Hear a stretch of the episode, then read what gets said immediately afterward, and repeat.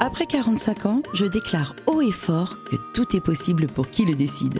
Suivez l'histoire de ces femmes et de ces hommes qui ont changé leur destin, amélioré leur vie, sublimé leur quotidien. 5, 4, 3, 2, 1, votre vie peut commencer. Bonjour chers auditeurs. Aujourd'hui, je reçois une femme qui s'appelle Malka Brown. C'est la maquilleuse des stars, peut-être que vous la connaissez déjà. Et lors de cet épisode, elle va nous donner des conseils pour nous sublimer grâce au maquillage après 45 ans. On va apprendre à travailler notre teint, à camoufler des taches disgracieuses, à illuminer notre regard après 45 euh, ans, justement, quand on a par exemple des paupières tombantes. Quel rouge à lèvres choisir en fonction de notre carnation. Bref, c'est un épisode un peu girly, c'est vrai. Mais pas que. En effet, dans la première partie de cette interview, nous allons apprendre à mieux connaître Malka. Nous allons connaître son histoire. Pourquoi? Parce que nous allons aborder un sujet qui lui tient vraiment à cœur et qui nous tient tous à cœur. À savoir l'histoire de son papa. Son papa, Sam Brown, est un rescapé d'Auschwitz. Je l'ai bien dit? Non. On dit comment alors? Auschwitz. Auschwitz. Désolée, mais voilà, vous voyez, j'ai pas réussi à le dire. Tu as décidé d'aller dans les écoles pour parler de l'histoire de ton père, euh, pour, pour parler de la mémoire de ton père, de son histoire, et nous allons en parler dans un premier temps. Et en fait, j'avais vraiment envie de t'interviewer et de, de te demander de venir parce que je te trouve admirable. Je trouve que tu es une femme exceptionnelle et j'aimerais que tu te présentes, Malka, pour que nos auditeurs te connaissent mieux. Alors, qui es-tu? Alors, qui je suis? Déjà, ce que tu viens de me dire, j'aurais les larmes aux yeux. Ça me touche beaucoup ce que tu me dis. Euh, je me sens pas une femme d'exception. J'ai juste eu la chance d'avoir un père qui m'a et une mère qui m'ont appris euh, l'amour des autres. Donc voilà. Alors moi, qui je suis, Malka, fille de Sam Brown et de Béatrice Brown. Euh, j'ai 58 ans. Je viens de les avoir. J'ai des jumelles qui ont 25 ans, qui sont comédiennes Esther et Salomé. Euh, tu habites où? En région parisienne? Je suis en région parisienne, mais j'habite un peu euh, euh, la France, puisque grâce au cinéma, je pars de, longs moments, tu vois, à Marseille, là, cet été. Là, je vais partir à Nice. Et, et, je peux voyager aussi grâce à mon métier, ce qui est génial. Tu es une itinérante du spectacle Si tu veux, ouais. D'accord. Déjà une intermittente du une spectacle, intermittente, mais qui travaille beaucoup, tu vois. c'est, c'est formidable. Et donc, pour revenir euh, à l'histoire de ton père, que j'aimerais bien aborder dans un premier temps, déjà, je voudrais savoir quand est-ce que tu as su que ton père avait été déporté?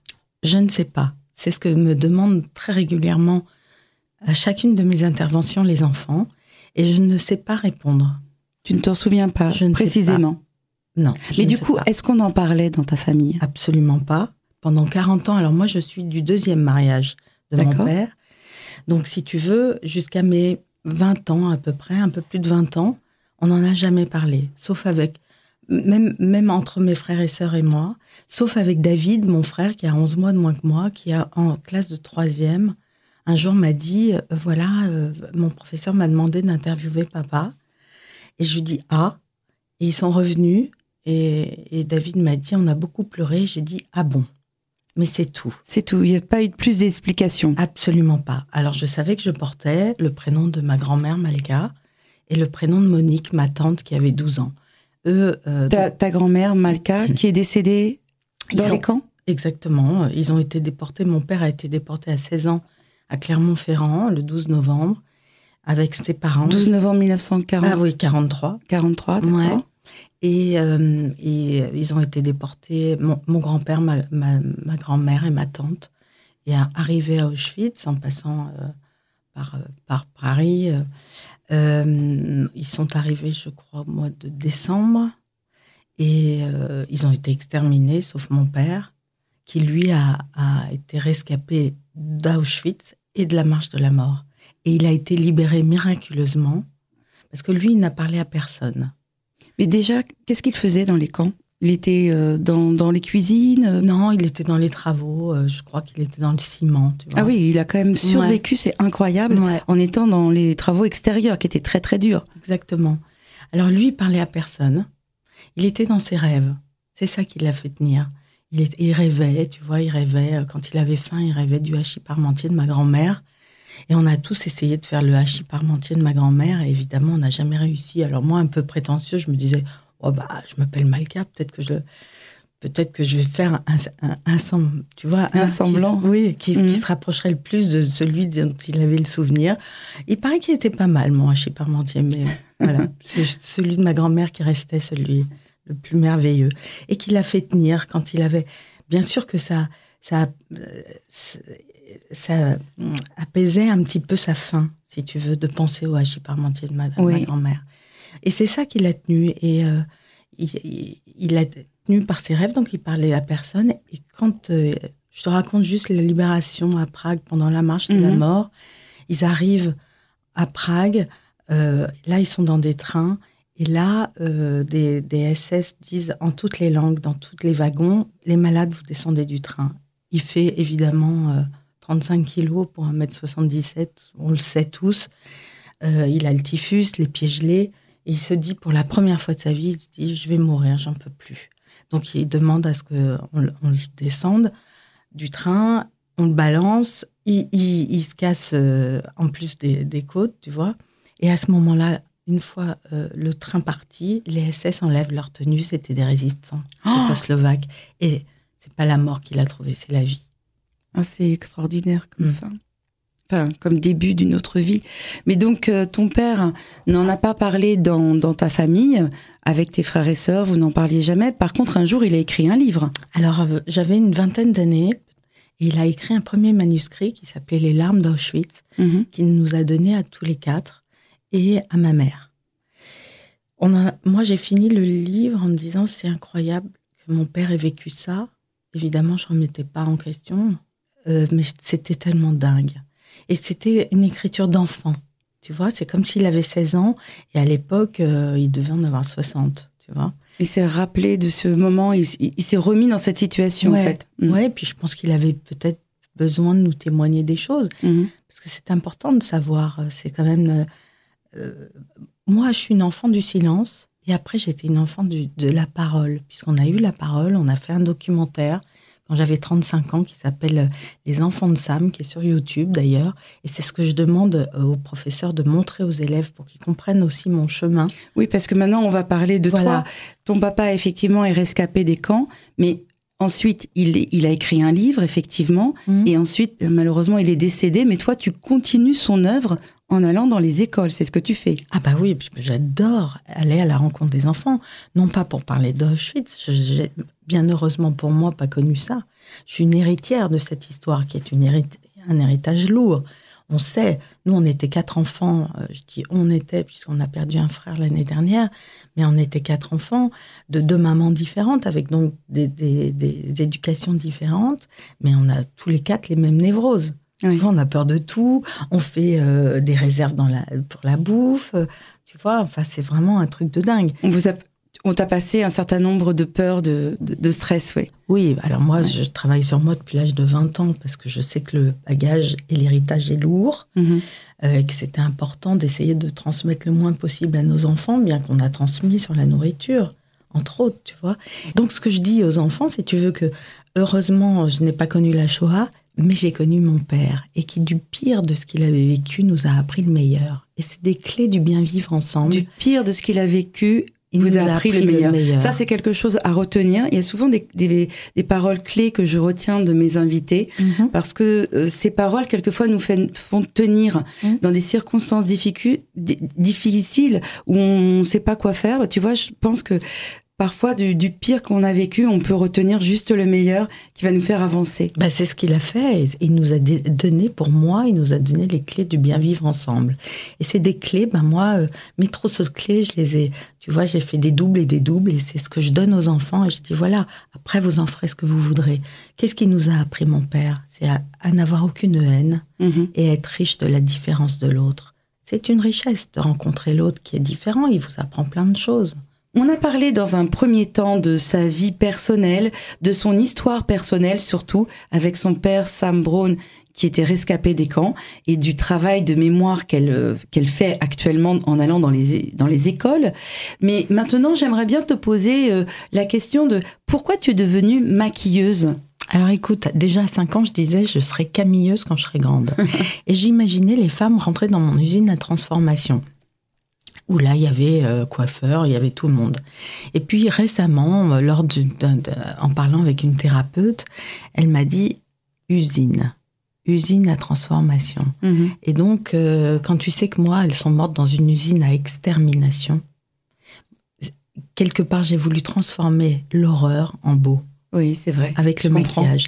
Et donc, le maquillage, pour moi, c'est sublimé. Ça n'est absolument pas camouflé. J'aime que la femme se reconnaisse. J'aime que la femme soit lumineuse. J'aime que la femme euh, euh, soit, se sente belle. C'est extraordinaire pour moi de voir une femme qui, euh, qui peut être un petit peu sur son fauteuil, à pas trop se regarder dans le miroir et, et après, une fois maquillée, elle se trouve belle. Et, tu vois, et après, faire des mimiques de, de, belles, de belles femmes. Bah, justement, je vais te demander quelques conseils par rapport à une femme qui a plus de 45 ans. Alors, sachant que tout à l'heure, on s'est rencontrés pour la première fois dans un café. Et là, quand tu m'as vu, tu m'as dit, Isabelle, tu es trop orange mm. et tu pourrais euh, arranger tes sourcils parce qu'ils sont euh, clairsemés. Et donc, j'ai beaucoup aimé tes conseils que je vais mettre en application parce que c'est vrai que j'ai tendance à avoir la main lourde avec euh, la terracotta. Je ne le ferai plus, je te promets. C'était pas une terracotta, tu as pris une poudre qui, qui va pour les peaux plutôt noires. Oui, donc carrément, tu vois. voilà, alors j'ai des origines bretonnes. Hein, bon, enfin, en tous les cas, justement, je voudrais te parler dans un premier temps du teint. Qu'est-ce que tu pourrais nous donner comme conseil pour avoir un teint lumineux? Qu'est-ce qu'on utilise? Est-ce qu'on va vers du plus foncé justement Surtout ou du plus clair? Non. Alors c'est son teint à soi. Moi, je, je dis qu'il y a une hydratation à faire extrême de sa peau de l'intérieur comme de l'extérieur. Évitez de fumer, parce que les fumeuses, quand vous arrêtez de fumer, vous, vous allez voir votre teint qui va être beaucoup plus lumineux. Euh, donc l'hydratation très importante. Hydratation avec quoi? Ben, des bonnes crèmes. Moi, j'ai une crème que j'aime beaucoup, là, qui s'appelle la crème orange de chez Delicious, euh, qui est euh, plutôt naturelle.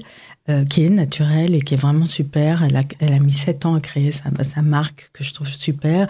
Il y a Embryolis que j'adore pour les, pour les, euh, tu vois, les finances plus quand on a moins d'argent. Quand on a moins d'argent, d'accord, oui. et puis il y a plein d'autres marques. En tous les cas, tu mets une, une, bonne crème hydratante. Alors bien se nettoyer le visage. Oui. Alors ma mère, elle a une technique. Ma mère a dirigé l'institut Lancôme, hein. donc ma mère est une femme de l'esthétique. Alors elle, elle, elle émulsionne son lait de, de, toilette, oui. Euh, son lait pour nettoyant, tu vois. Elle l'émulsionne sur son visage après avoir démaquiller ses cils et euh, ensuite elle euh, prend un gant sec et elle se enlève le, lait comme ça, ce qui fait une petite stimulation de la peau, tu vois. Oui, et puis en plus c'est un double démaquillage, c'est ce qu'on appelle le double démaquillage à l'heure actuelle, hein, c'est ça? Je ne sais pas. Oui, enfin à l'heure actuelle on parle beaucoup de ce double ah démaquillage. je sais pas, moi tu sais, je suis tellement pas euh, dans la mode quelque part. Donc après voilà, ce qui est important c'est ça. Moi je trouve qu'on n'est pas obligé de caché. Tu vois, moi j'ai des tâches, j'ai des mhm. choses, je vis avec. Ce qu'il faut, c'est c'est mettre l'accent ailleurs. Tu vois, par exemple, je, comme je mets l'accent sur mes yeux, tu vas pas les voir mes taches, tu vois mes taches de rousseur, mais tu vois pas que j'ai un peu de coupe rose, que mm, mm. tu vas pas. Ou alors si tu cherches à me détailler, oui, tu vas le voir, mais c'est pas ça que tu vois en premier. C'est vrai que quand je te regarde, je vois tes yeux. Ah voilà. Et en fait, euh, tout le reste euh, reste flouté puisque c'est vraiment tes yeux qui m'hypnotisent. Voilà. Mais justement, alors, euh, tiens, on va parler des yeux. Comment on fait? Parce que toi, tu as des cils magnifiques. Ça, c'est un, un, point intéressant. je trouve que à un certain âge, on a les cils déjà qui sont un petit peu euh, clairsemé. Oui, c'est vrai, comme les sourcils. C'est pour ça que moi, j'ai la meilleure pour les sourcils qui redessine et qui est maquilleuse en plus, donc euh, qui a le sens du, du, cil, du sourcil, tu vois, du dessin. Après, on peut aussi se faire, si on craint pas, c'est elle, elle le fait aussi. Ma, mon amie Sandra, elle, elle le fait à la ligne des cils. Elle peut faire un eyeliner en tatouage. Ça, c'est génial aussi. Mais il faut que ça soit toujours léger. Il faut pas que ça se voit. Oui, parce que moi, tu vois, je trouve que c'est vraiment moche les sourcils qui sont très. Il y a une, une époque où on tatouait aussi les sourcils. Mais elle le fait, hein, elle tatoue, mais c'est très. Tu vois, c'est comme si c'était très, très léger. C'est léger, c'est naturel c'est beau. Et euh, donc c'est pour ça que je la conseille elle, parce qu'en plus elle a le sens du dessin, de, des sourcils. Après, euh, moi je travaille énormément mes cils. Bon, j'ai une de mes artistes qui m'appelle Malcara, c'est peut te dire, et une autre qui est malheureusement décédée, Morane, qui m'appelait Malcascara, parce que euh, quand elle se démaquille, c'est sûr que je mets 10 couches au moins de mascara. Ah J'adore ça. Oui, mais il faut bien le travailler. Il faut commencer par un vieux mascara et tu, tu fais de bas en haut et tu prends bien ton, euh, ton, ton, tes cils comme ça, jamais en zigzag, pas par le dessus, vraiment du bas vers le haut. Alors moi, les premières couches, j'en mets sur mes paupières. J'attends que ça sèche, je fais autre chose et après je vais nettoyer avec un coton-tige. Et après, je me maquille. C'est comme le teint, faites votre teint après les yeux. Parce que maintenant, quand on fait quand on, il y a plein de fibres qui sont assez volatiles, tu vois, mhm. et donc ça tombe sur le teint et ça fait euh, des choses moins naturelles. Alors si je fais attends, un petit récapitulatif de ce que tu viens de dire. Au niveau du teint, déjà, tu as commencé par dire une très bonne hydratation, parce qu'effectivement, si on travaille son teint, il faut d'abord déjà avoir une peau hydratée. Si bien se démaquiller, pardonne-moi. Hein. Première chose, bien se démaquiller. Ouais, soir et matin. Soir et matin. Ensuite, bonne hydratation, soir et matin. Mm. Ensuite, ensuite, on travaille le teint, mm. mais après les yeux. cest que pour toi, le, le, le, euh, le, focus du maquillage, ça va être les yeux. Euh, ça dépend. Il y a des femmes, si tu veux, il y a des femmes où moi je fais des l'air de rien parfois sur des films, tu vois, les comme les, Qu'est-ce que ça veut dire un l'air de rien bah, c'est qu'on a l'impression qu'elle est pas maquillée, mais quand même j'en ai mis. Oui, d'accord. Tu vois? Donc je vais faire un rat de cils très léger qui va pas se voir et puis mettre une ou deux petites couches de mascara. Mhm. Je vais peut-être pas utiliser du noir, je vais utiliser du. Mais il y a un produit. Du brun. Ouais. Il y a un produit que j'adore. Moi, c'est ce que je mets sur moi. C'est euh, c'est de. Euh, j'ai le droit de dire des marques? Bah, enfin, c'est un, sublimeur de teint, c'est-à-dire ça prend ta couleur de teint et, euh, et ça donne bonne mine. C'est ce que j'ai, par exemple, et, et je mets surtout. C'est une bébé crème? Non. Non, c'est pas une bébé crème. Non, c'est une crème. Euh, ouais. Et par contre, si vous voulez avoir bonne mine comme toutes, c'est important de mettre du, blush, mais pas trop. Utilisez votre fond de teint. Ouais, utilisez votre fond de teint de votre carnation, mais blushez. Et c'est là où vous allez avoir bonne mine. Et le blush, vous le remettez sur les paupières. Ok. Voilà, tu vois, tu fais un, un petit fondu comme ça. C'est-à-dire qu'on n'est pas trop maquillé. Si, tu peux être très maquillée. Moi, moi Zazie, quand je la maquille. Zazie, c'est une des, des, artistes que tu oui, que je maquille depuis 28 ans. Mais en ce moment, euh, comme je suis beaucoup au cinéma, mes artistes chanteurs, et j'en ai beaucoup, malheureusement, je suis pas beaucoup là pour eux. Euh, mais euh, mais il y a une merveilleuse. Qui, qui, me remplace avec Zazie. Donc, mais si, si, tu veux, je fais beaucoup les yeux, mais mais t'as pas l'impression que ça qu'elle est trop maquillée parce que c'est elle. Ah bon? Oui, parce que quelque part, je, ne la transforme pas. Mm. Je, fais juste, euh, je sublime, c'est tout. Et pour nous, nous qui sommes derrière euh, les gens qui nous écoutent mhm. et qui n'ont pas de maquilleuse. Donc toi, tu leur donnes ce conseil d'avoir une bonne hydratation, pas fumer justement, de faire attention à son teint parce qu'un teint lumineux c'est quand même euh, déjà à la base. Hein. Boire beaucoup d'eau et euh, bah, j'ai quelques sur mon sur mon Insta, j'ai quelques petites tips que j'ai fait. Oui, on va trouver Malka Brown artiste. Hein. Malka Brown makeup artist, oui, ouais, sur Insta et il y a quelques y a une ou deux vidéos avec avec euh, ou trois, je crois, sur le maquillage, où là, je donne des petits conseils, euh, entre autres avec Adeline Blondio. Oui, j'ai vu, tu oui. sais. Donc euh, voilà. Mais, mais bah, moi, ce qui est important, c'est que j'ai du mal quand on m'appelle, on me dit, est-ce que, tu, ou que tu es interviewé, on me dit, et comment on met le blush Chaque femme est unique. C'est ce que je te disais l'autre jour. J'ai du mal à donner des conseils, tu vois, comme ça Mais est-ce que, par exemple, si je te dis, euh, quand on veut maquiller sa bouche, est-ce que tu vas conseiller de mettre un rouge à lèvres rouge orangé, par exemple? Ça dépend. Ça dépend des, personnes. Et moi, par exemple, je vais beaucoup travailler avec les crayons.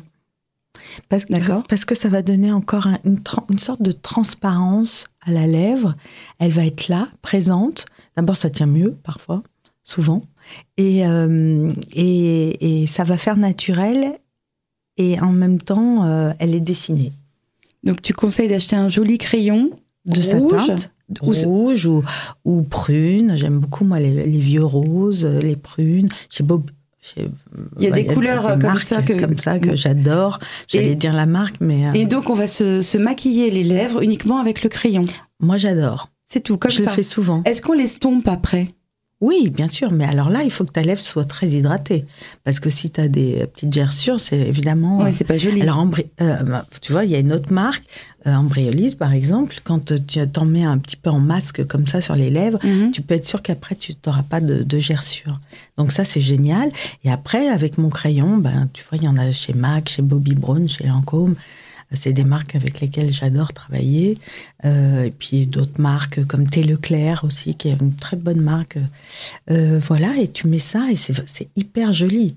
Donc pour toi, on, de ce que j'entends, hein, c'est déjà l'hydratation, parce que c'est vrai que si on a des lèvres euh, toutes gercées et que derrière on veut mettre du rouge à lèvres, ça sera pas pareil que si on a des lèvres pulpeuses. Hein. Bien sûr. Si on a aussi un teint de fumeur, ça sera pas la même chose. Mm. Si même si on met un fond de teint, on, aura un teint terne. Mm-hmm. Donc déjà à la base, c'est une bonne hydratation même en buvant beaucoup d'eau, hein, de toute mm-hmm. façon. Et ensuite, on travaille tout en légèreté euh, son maquillage. Il s'agit pas euh, certainement après 45 ans de s'en mettre euh, des tonnes quoi. Bah tu vois, moi j'en ai 58, je mets pas mal sur les yeux. Oui, mais, tout le reste. Pas beaucoup sur le teint. Oh, voilà, c'est-à-dire que c'est c'est mmh. pas t'as pas t'as rien par exemple sur la bouche là. non, j'ai un gras, mais je pourrais mettre au crayon ou, ou, parfois je mets du rouge. C'est très nouveau que je mette du rouge, figure-toi. Ah, d'accord. Ouais, Pourtant, tu es brune et donc ça doit bien ressortir. Oui, mais euh, mais euh, je sais pas. Avant, j'assumais pas comme oui, mais maintenant j'assume et j'aime beaucoup. Euh, mais mais non, là j'ai rien. J'ai ma fameuse crème, c'est Estée Lauder que j'adore, qui mhm. c'est qui prend un peu une, voilà et et et je mets mon blush terracotta de Guerlain. Voilà. Ah, d'accord. Comme ça, on aura toutes les marques. Bah, mais j'ai plein d'autres marques. Mais tu vois, c'est voilà, je, si tu me donnes des demandes des conseils, je donne les. C'est difficile de pas donner. C'est vrai.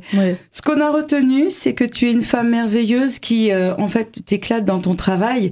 Mmh. C'est une passion ton travail, et ça, c'est très important après 45 ans de de faire un métier qui est passionnant parce que de toute façon, on n'aura pas l'impression de travailler, on aura l'impression de s'amuser au quotidien. Oui. Hein. Et j'avoue que je suis souvent la, maintenant la plus vieille sur des tournages et je suis la plus gamine. Eh ben c'est formidable parce qu'il faut toujours garder son âme d'enfant, ça mm. aussi. Mm. Et puis je trouve que c'est formidable parce que aussi tu as continué le travail de mémoire de ton père et ça c'est aussi exceptionnel parce que ça te porte, ça c'est un but en soi, hein, c'est un but extraordinaire. Si vous avez aimé cette émission, eh bien parlez-en euh, autour de vous. Moi j'ai été ravie de recevoir Malka cette semaine et euh, eh bien, je vous remercie de votre fidélité et on se retrouve la semaine prochaine pour un nouveau podcast. À bientôt, au revoir.